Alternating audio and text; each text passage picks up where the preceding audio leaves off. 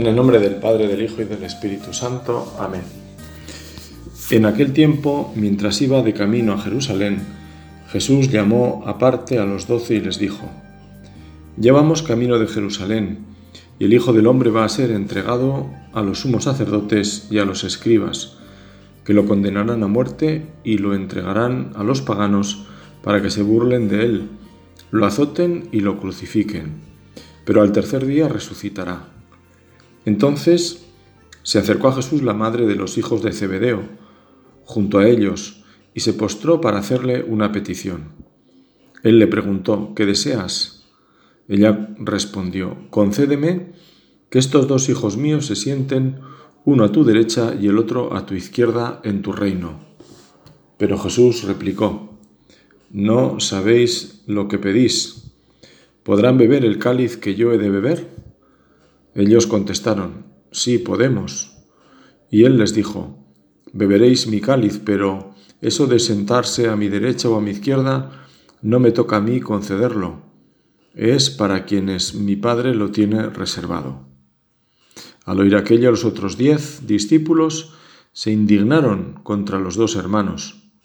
Pero Jesús los llamó y les dijo, Ya sabéis que los jefes de los pueblos los tiranizan y que los grandes los oprimen.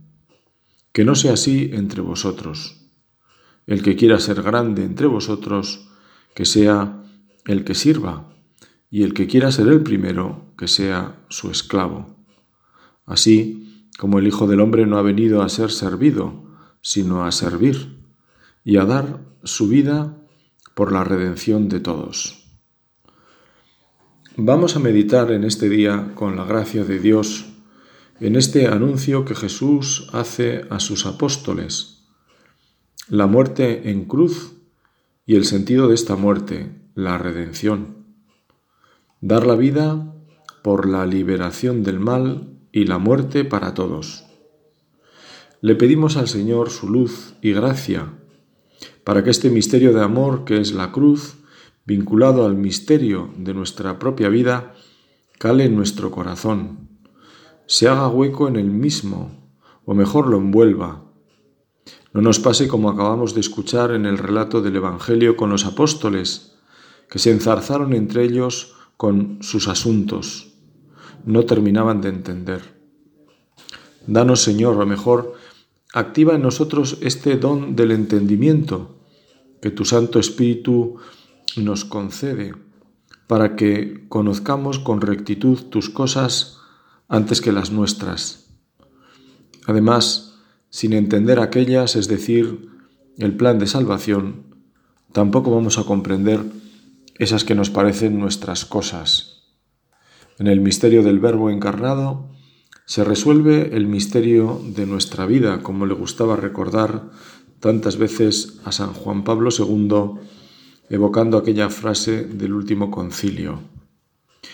Si la vida de Cristo fue una vida de servicio a la voluntad del Padre, al plan de salvación, la cruz no la podemos entender separada de esa forma de entender la existencia en Jesús.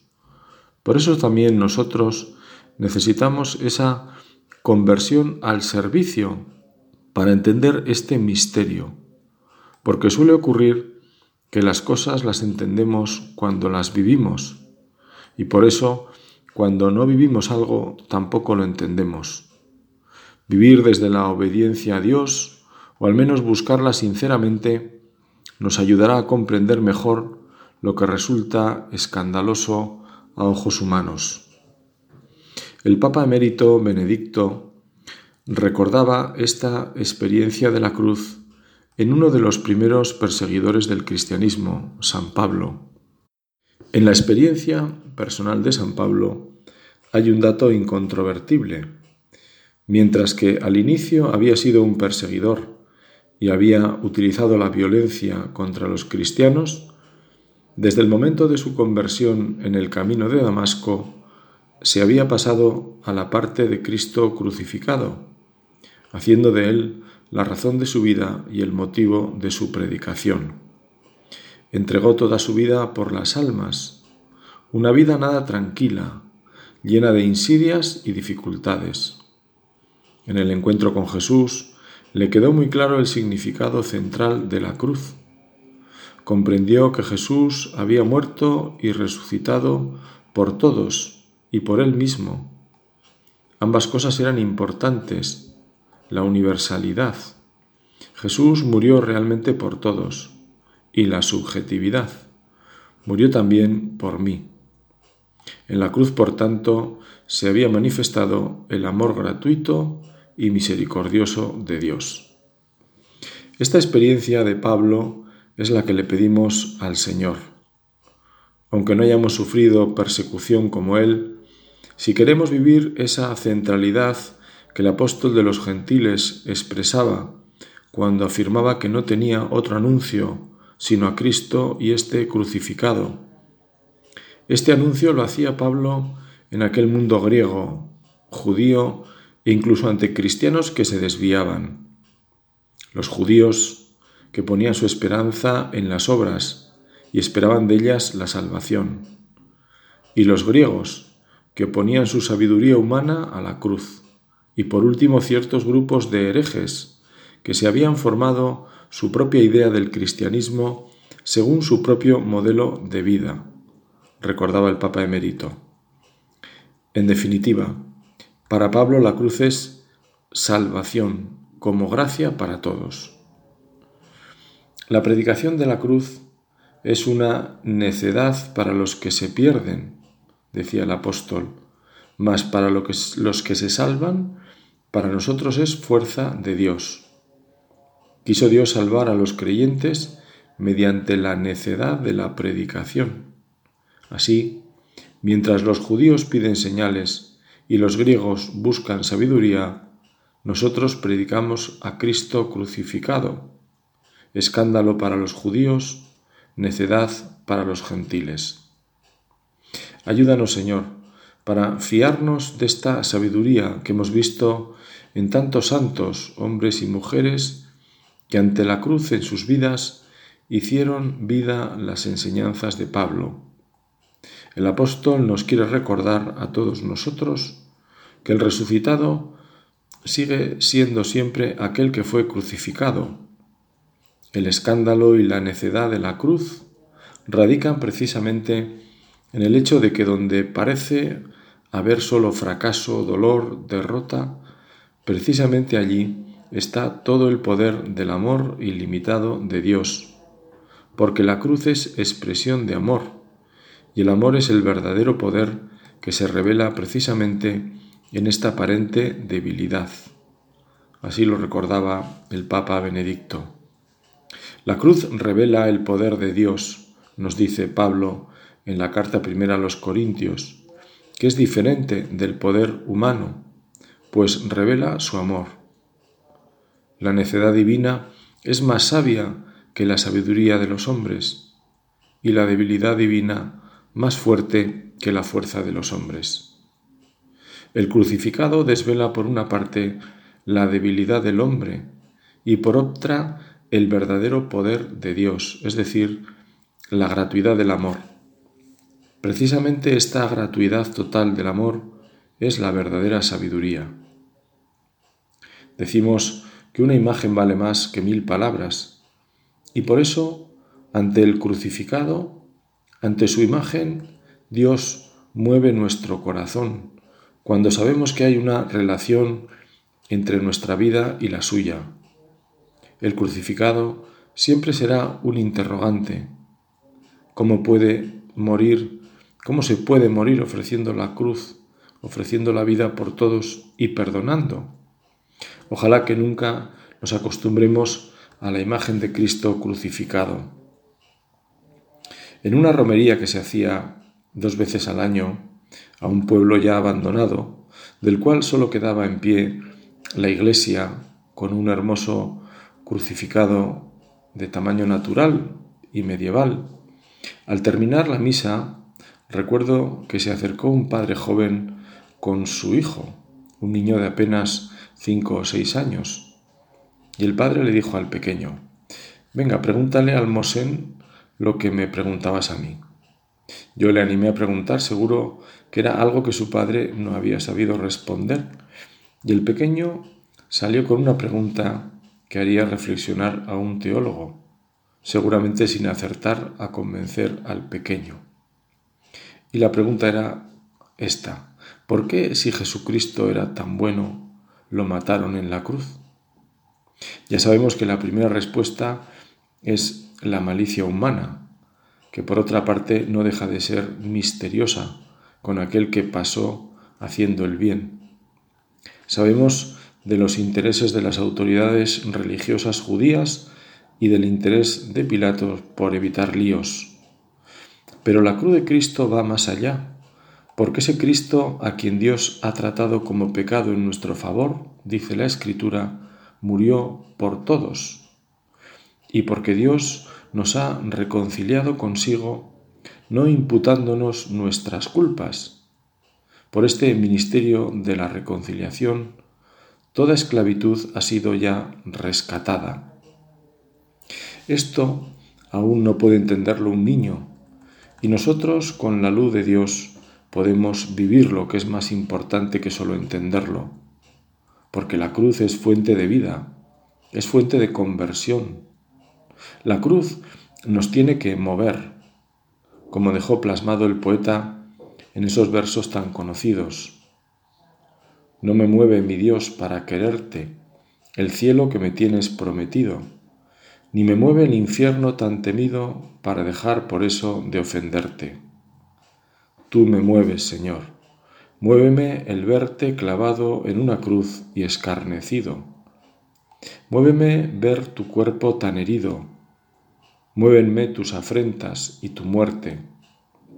Muéveme, en fin, tu amor y en tal manera que aunque no hubiera cielo yo te amara, y aunque no hubiera infierno te temiera. No me tienes que dar porque te quiera, pues aunque lo que espero no esperara, lo mismo que te quiero, te quisiera. Se dice que lex orandi, lex credendi, es decir, que nuestra oración y nuestra fe están interrelacionadas. Por eso nos sirve la oración litúrgica, que nace de la fe de la Iglesia, para acercarnos a este misterio, porque Cristo murió por nuestros pecados, según las Escrituras, tal como aparece en la carta primera a los Corintios. Así ora la Iglesia en unos de los himnos del breviario, aunque no los tomo en su totalidad, sí en lo referido a la cruz salvadora del Señor. Dulces clavos, dulce árbol donde la vida empieza con un peso tan dulce en su corteza. Cantemos la nobleza de esta guerra, el triunfo de la sangre y del madero, y un redentor que en trance de cordero, sacrificado en cruz, salvó la tierra. En plenitud de vida y de sendero, dio el paso hacia la muerte porque él quiso. Mirad, de par en par el paraíso abierto por la fuerza de un cordero. Vinagre y sed la boca apenas gime, y al golpe de los clavos y la lanza, un mar de sangre fluye, inunda, avanza por tierra mal y cielo y los redime.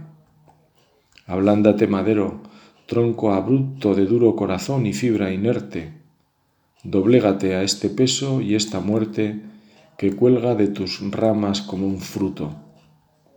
Tú solo entre los árboles, crecido para atender a Cristo en tu regazo.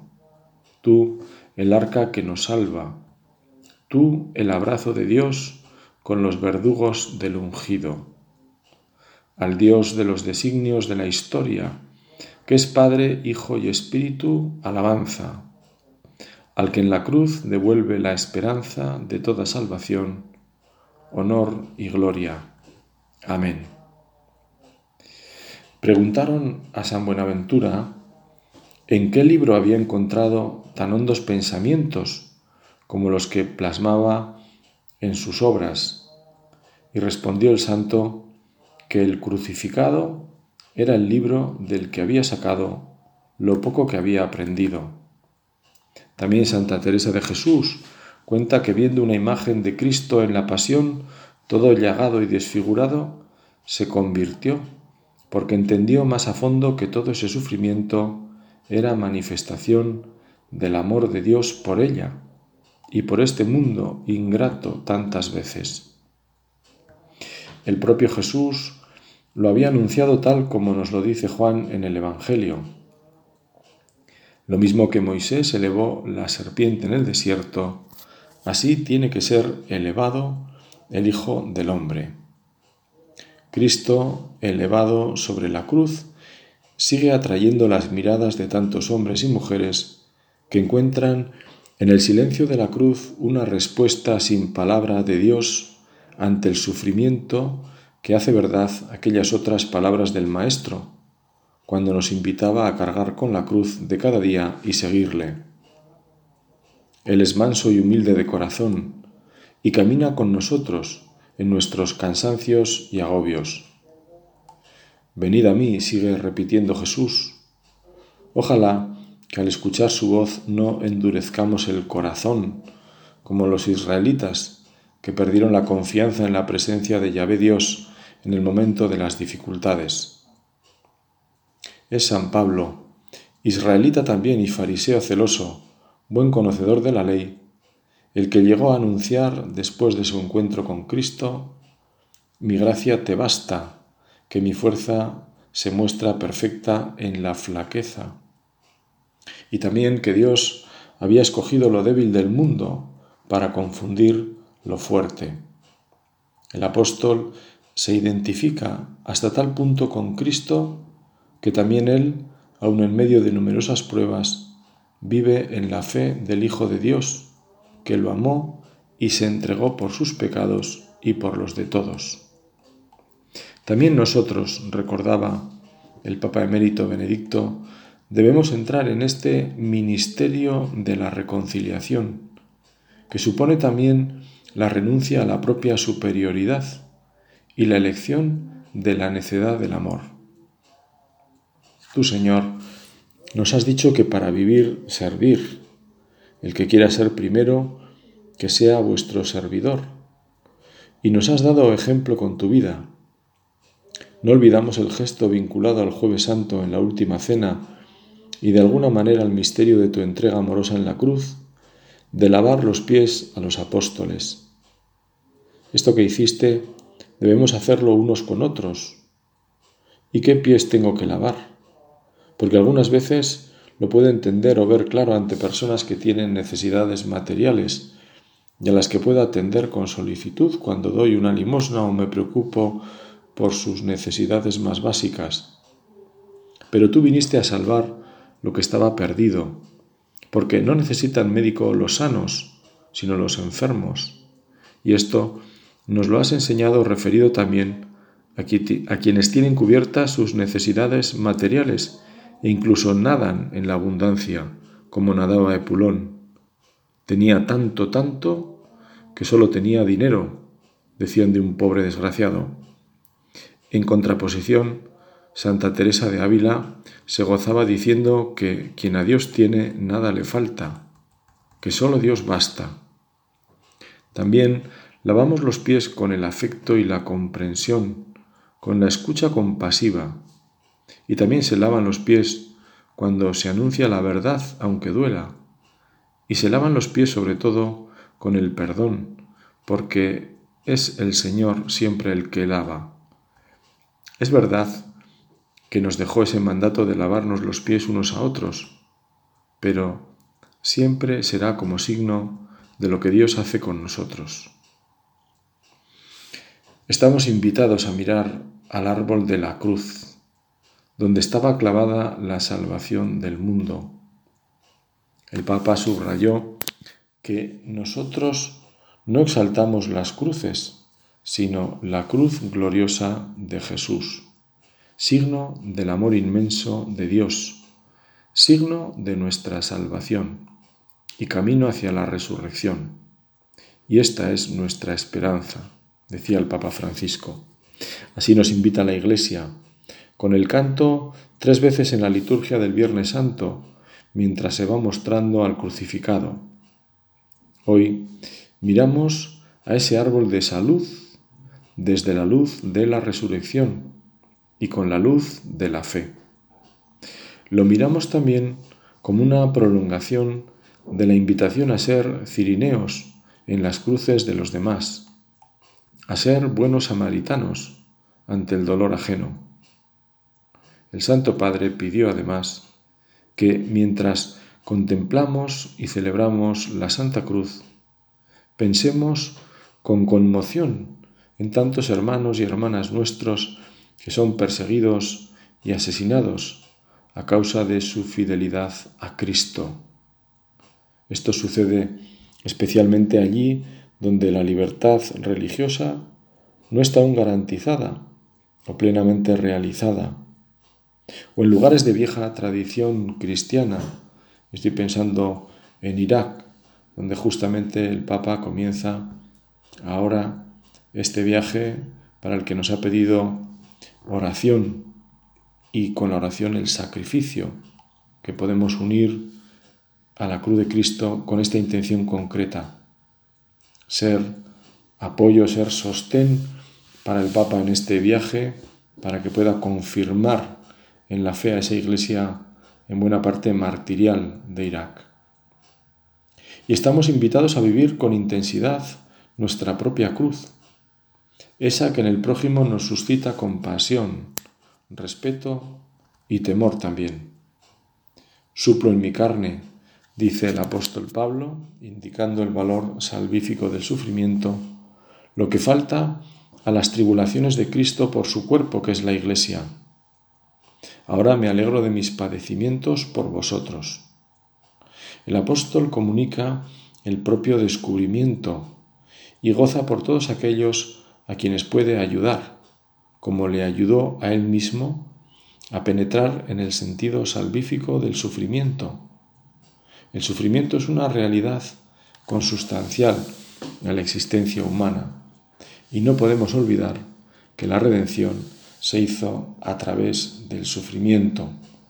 Recordaba San Juan Pablo II en una exhortación apostólica Salvifici Doloris. Con estas palabras nos invitaba el entonces Papa a vivir esa experiencia de San Pablo y de tantos hombres y mujeres creyentes ante esta realidad que forma parte de la vida misma. Nadie es tan iluso de pensar que una vida sin sufrimientos o físicos o morales como la tristeza, la desilusión, el abatimiento, la desesperación, que una vida así exista. Este sufrimiento que tiene mayor alcance y suscita mayor desconcierto cuando se trata de calamidades naturales, de epidemias, de catástrofes o cataclismos, o de esos flagelos que llamamos el hambre o el drama de la guerra. Ante esta realidad miramos a Cristo crucificado, porque con su misión toca el mal en sus mismas raíces. Nosotros pensamos no solo en el mal y el sufrimiento definitivo, escatológico, para que el hombre no muera, sino que tenga la vida eterna, sino también, al menos indirectamente, en el mal y el sufrimiento en su dimensión temporal e histórica. El mal, en efecto, está vinculado al pecado y a la muerte. Dios Padre ha amado a su Hijo unigénito, decía San Juan Pablo II. Es decir, lo ama de manera duradera. Y luego, precisamente por este amor que supera todo, Él entrega a este Hijo a fin de que toque las raíces mismas del mal humano y así se aproxime de manera salvífica al mundo entero del sufrimiento del que el hombre es partícipe, porque tanto amó Dios al mundo que le dio su Hijo unigénito, para que todo el que crea en Él no perezca, sino que tenga la vida eterna, nos dice la Escritura.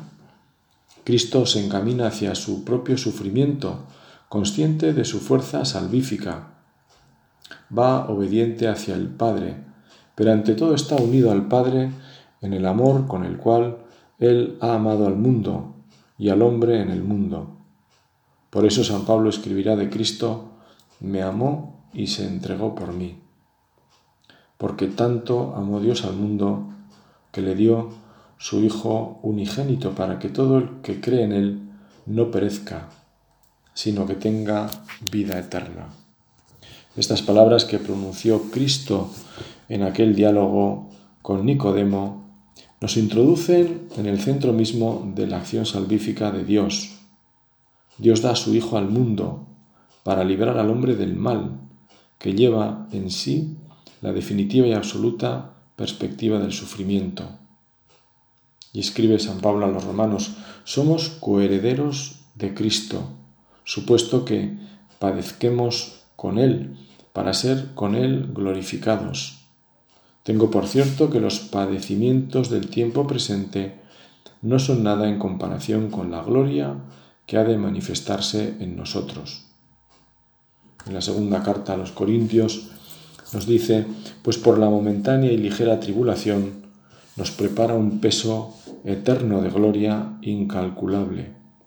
Y no ponemos los ojos en las cosas visibles, sino en las invisibles. Cristo no escondió a sus oyentes la necesidad del sufrimiento y decía claramente, si alguno quiere venir en pos de mí, que tome su cruz de cada día.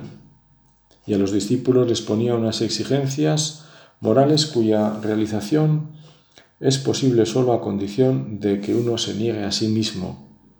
La senda que lleva al reino de los cielos es, decía Jesús, estrecha y angosta, y Cristo la contrapone a la senda ancha y espaciosa que lleva a la perdición. Varias veces dijo Cristo que sus discípulos y confesores encontrarían múltiples persecuciones, y de eso, como decía antes, somos testigos en nuestra época, como dice el Papa tantas veces, más que en ninguna otra de la historia de la Iglesia. En el sufrimiento se esconde una particular fuerza que acerca interiormente al hombre a Cristo, una gracia especial. A ella deben su profunda conversión muchos santos, como por ejemplo San Francisco de Asís o San Ignacio de Loyola. Ahora bien, el Evangelio es la negación de la pasividad ante el sufrimiento, el mismo Cristo en este aspecto es sobre todo activo. De este modo realiza el programa mesiánico de su misión según las palabras del profeta. El Espíritu del Señor está sobre mí para dar libertad a los oprimidos, para anunciar el año de gracia, para dar vista a los ciegos. Cristo realiza con sobreabundancia este programa en su vida de él se dijo que pasó haciendo el bien. Jesús pasó mucho tiempo atendiendo enfermos, curando gente que lo pasaba mal realmente. Y como cristianos nosotros debemos hacer obras de amor al prójimo para transformar toda esta civilización humana en la civilización del amor. En ese amor el significado salvífico del sufrimiento se realiza totalmente y alcanza su dimensión definitiva.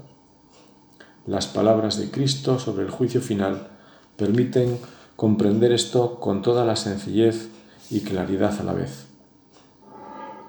Con el permiso de San José, quisiera terminar acudiendo a Santa María, porque nadie como ella ha cogido en su corazón de madre este misterio que nos abre también al dolor de tantas madres por sus hijos incluso al de las madres ofendidas por sus propios hijos.